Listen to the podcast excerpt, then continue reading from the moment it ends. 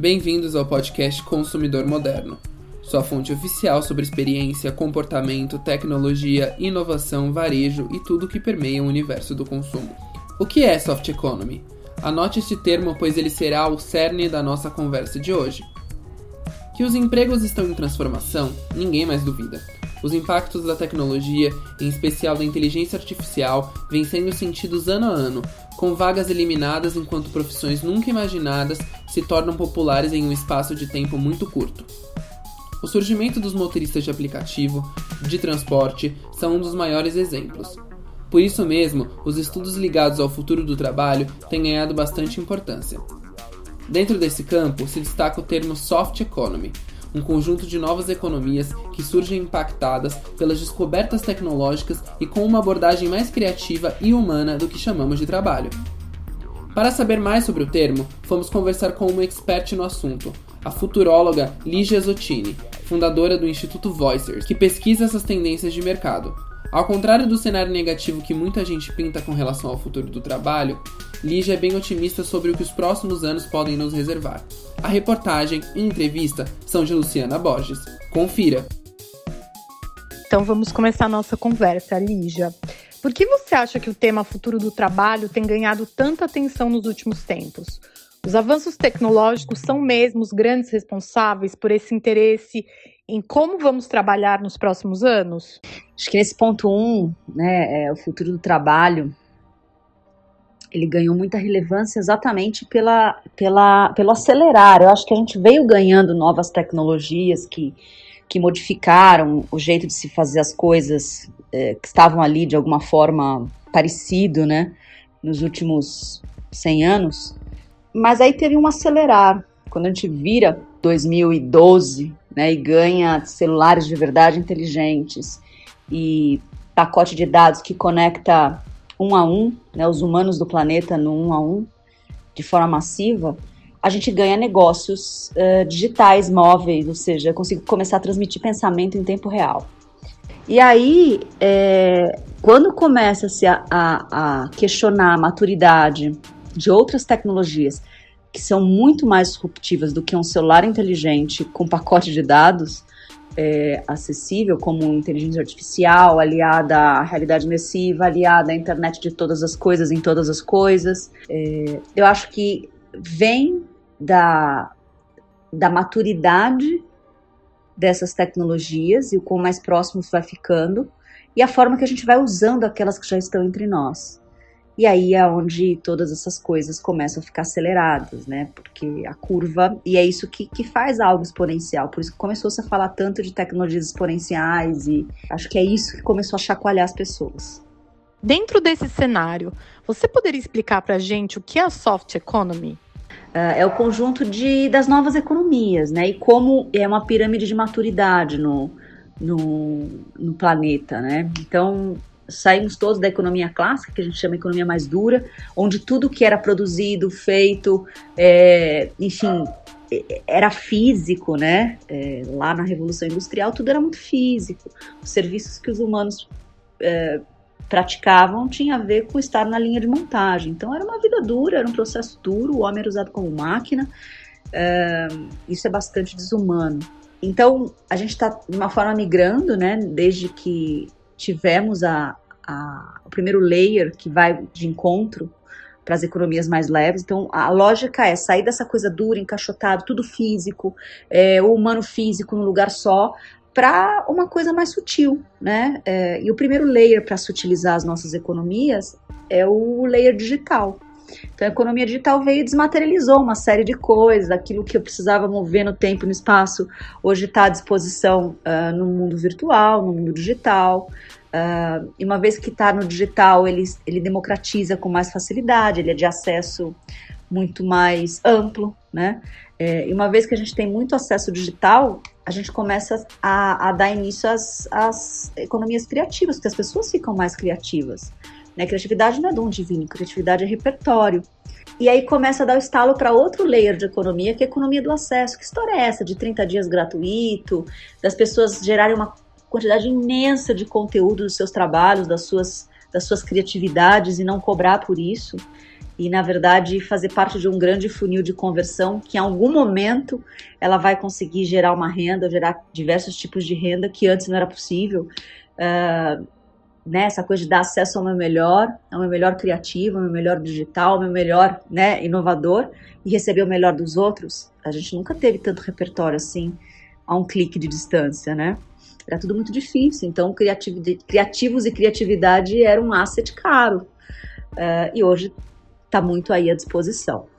Uh, a hora que você começa a dar bastante acesso, a economia do compartilhar nasce. Né? E, a, e a hora que eu começo a cuidar desse ambiente compartilhado. Então, você entra na casa de alguém por um Airbnb, é diferente de você entrar num hotel.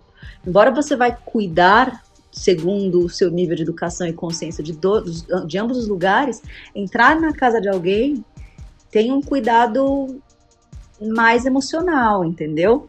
E essa economia do cuidado, a gente fala muito que o blockchain vai vir, deixar tudo transparente, né? Porque a gente vai começar a cuidar, ia ter os pontos, ia ter as, as references, e, enfim, ia cuidar dos ambientes físicos que vão ser cada vez mais circulares e compartilhados.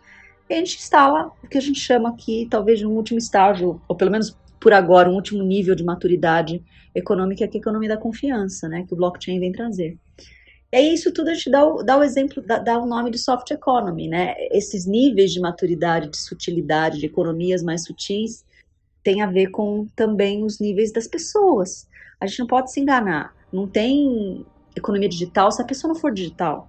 Não tem economia criativa se a pessoa não for criativa. Então, uma coisa retroalimenta a outra. Né? Tem uma frase em inglês que fala assim: We design things, things design us back.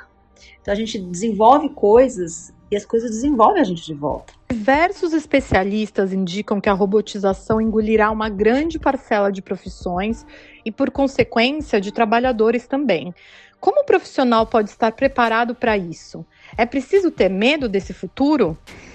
É, na verdade, é, os especialistas olham, eu brinco muito sobre uma, é, um, um, trocadilho né, da, da, palavra, o trabalho do futuro e o futuro do trabalho. O trabalho do futuro, ele tem muito a máquina como protagonista, é um exercício de presente estendido, eu pego tudo que está no mundo agora, potencializo uh, as máquinas na sua maturidade máxima e começo a dizer que vai perder esse emprego, aquele emprego, aquele outro, aquele outro é, seja pela automação, robotização, inteligência artificial, virtualidades reais, enfim.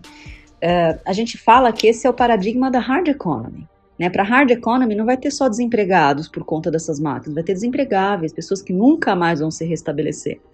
Isso é muito sério para dizer, né? É, é muito distópico. O futuro não chega para todos os espaços ao mesmo tempo. Então a gente divide o mesmo espaço, mas não ao mesmo tempo.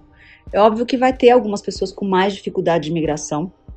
Isso tem a ver também com os acessos que essas pessoas começam a ter é, nesse processo de, de se utilizar na economia. Mas, de uma forma geral, esse paradigma de fim de mundo, de, de fim de trabalho, tem a ver com as, as tecnologias tomando lugar do homem que era usado como máquina. E, e, aí tem uma outra estatística que fala que 60% dos novos empregos não foram criados. Isso é muito bacana. Isso quer dizer que provavelmente metade do que se faz hoje vai poder ser feito pelo, por máquina e mais da metade das coisas vão ser recriadas. E não sabem ainda o que é, porque a gente começa a criar coisas à medida que a gente usa as tecnologias. Né? Como é que eu ia saber que ia rolar motorista de aplicativo 15 anos atrás? Não ia. Como é que eu ia saber que alguém ia vender coisas por stories do Instagram, entendeu? Não ia. Entende? A gente acaba utilizando a tecnologia que alguém cria de uma forma muito expandida na criatividade. O futuro tem a ver com acesso, muito mais do que só com dinheiro. É óbvio que dinheiro traz acesso, mas é, nesse futuro vai ter muito compartilhamento e muita coisa circulando uh, de uma outra lógica, né? Muito, muito acesso free, etc. e tal. É, a gente quer acreditar que concentração de riqueza não vai ser concentração de futuro.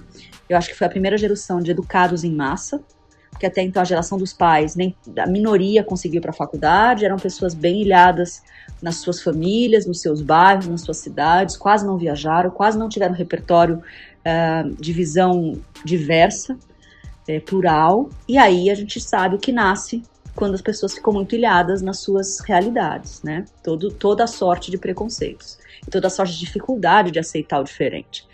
Essa foi a primeira geração exposta a uma educação em massa, e, desse lugar você consegue ver o que está sendo feito através deles, né? Quem são os, os principais uh, CEOs e líderes das startups que estão dentro dessas novas economias? São provavelmente os milênios, né? Não tem muito, muito líder de startup que tem mais de 45 anos e de 45 anos para baixo já está nessa onda milenar, né? É, é, um corte de data mais para cima mais para baixo, mas é isso que está acontecendo com essa geração. Eles foram lá e fizeram realidades paralelas. Economias, novas economias nascem dessa, desses exercícios de sutilizar. E por que, que eles conseguem sutilizar a economia? Não é só porque eles são mais preparados, ou porque estudaram mais, ou porque tiveram mais repertório global, viajaram mais, tiveram acesso à internet, essa coisa toda. Eles também são pessoas mais sutis por conta dessa exposição toda. Então, é, imagina o que vai acontecer com essa outra geração que está crescendo. Né? Que, tipo de fluidez eles vão trazer, uma vez que eles já são nativos digitais e, e as coisas todas já acontecem desse lugar. Sua visão é otimista sobre o que a soft economy pode fazer no que se refere às mudanças de comportamento na sociedade. Isso acontecerá com todos ou apenas com a parte que já é privilegiada em termos de acesso e de poder aquisitivo? Talvez boa parte de quem está em Nova York, boa parte de quem está em Londres tenha mais acesso. Mas isso não quer dizer que quem está em São Paulo não tenha, está é, tá muito distante. Só que é diferente de quem está em São Paulo, quem está lá no interior de Pernambuco. Ah, provavelmente quem está no interior de Pernambuco ou no inter nos interiores de cada país vai estar em uma outra era, né? Eu ouso dizer que tem gente ainda em 200 antes de Cristo, né, em alguns lugares lá do Oriente Médio. É, então tem a ver com o nível de desenvolvimento humano. E, e ele é traçado por aqueles que estão fazendo primeiro. É uma referência. Vai chegar. Mas nunca chegou ao mesmo tempo para todo mundo. E eu não acho que vai chegar ao mesmo tempo para todo mundo. O que me faz ficar mais positivo em relação a esse futuro é que as lideranças nunca foram tão. É, usar a palavra de Davos, tá? Tão sustentáveis. Ou pelo menos o pensamento delas nunca foi tão sustentável como nessas gerações que a gente está vendo agora, sabe? É, nunca teve tão em pauta esse, esse lugar do lucro máximo versus uh, o progresso da humanidade.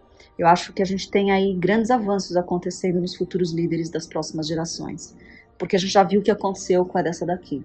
O que é o Voicers? O que você pode nos contar mais sobre ele? Bom, o Voicers ele é um ecossistema, né? Ele não é uma empresa, ele não é uma startup, ele é um ecossistema de educação que ele visa pesquisar essas tendências de mercado, os sinais fracos e fortes, e é assim que a gente faz cenários futuros. A gente não fica olhando, imaginando o futuro, a gente olha o cenário, os sinais fortes e fracos e começa a desenhar cenários a partir desses movimentos humanos e tecnológicos de inovação que a gente começa a, a perceber no presente. Então, ele é esse ecossistema de, de educação baseado em pesquisa, baseado uh, em experiências, né? E baseado em acesso, seja digital, seja através dos eventos, das palestras, dos podcasts. A gente, a gente acredita muito nesse acesso. A gente faz muita coisa em acesso. Não tem um evento nosso, mesmo que seja físico, que de alguma forma a gente não está dando acesso. É, e a gente recebe muito acesso também. Então, uh, e como é que você desenha cenários futuros de um único olhar? Não dá para ser uma voz, né? E por isso que a gente não chama voices, voices, é voicers. Voicer é um amplificar, é um amplificador. Porque, na verdade, a gente gosta de fazer futuros eh, cenários de futuros desejáveis através de vozes que são muito boas do que fazem, seja no pilar de tecnologia, de tendências ou de pessoas para o século XXI, que são os três pilares que a gente cobre.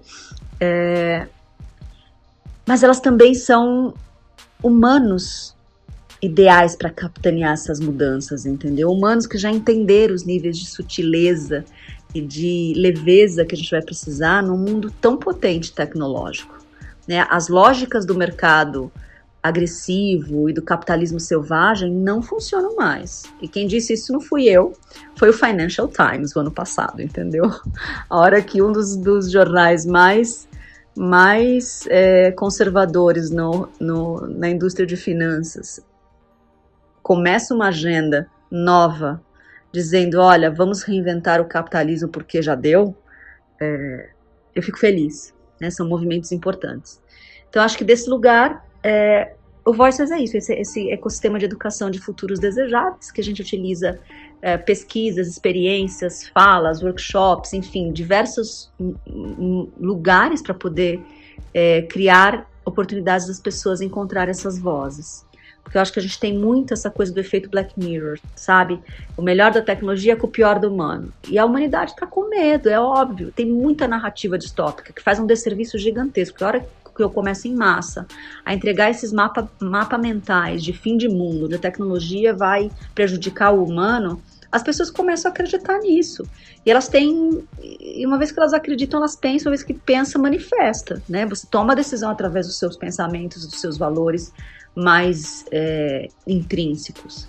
Então eu acho que o Voice sempre é fazer um pouco esse combate do efeito Black Mirror, sabe? Mostrar através de pessoas incríveis na Matrix, você vai ver lá no site que tem muitos nomes conhecidos no país, é, que a gente tem esse cuidado de, de perceber quem são como humanos, né? Uh, eu acho que tecnicamente as suas versões profissionais já dizem muito, mas é sempre um cuidado muito grande do ecossistema de entender se, se o nível de sutileza e de leveza também está ali. Né? Esse, esse, olhar preocupado não só uh, consigo, mas também com a sociedade, porque uma vez que você ocupa um espaço desse de referência, é, não é mais só sobre você, né? É sobre seu impacto naquele ecossistema. Então a gente cuida muito desse lugar, né? E que as vozes possam ser referências positivas, é, e, enfim, onde as pessoas possam ir e tirar suas conclusões positivas e não só é, negativas. É o White Mirror. Gostou? Esse foi mais um episódio do podcast Consumidor Moderno. Nos acompanhe nas redes sociais, arroba Consumidor Moderno no Instagram e Facebook e arroba Moderno no Twitter. Todos os nossos episódios estão disponíveis em podcast.consumidormoderno.com.br. Por lá você também consegue ouvir na sua plataforma de preferência. Não esqueça de nos seguir caso você esteja no Spotify, Apple Podcasts ou Deezer. Obrigado!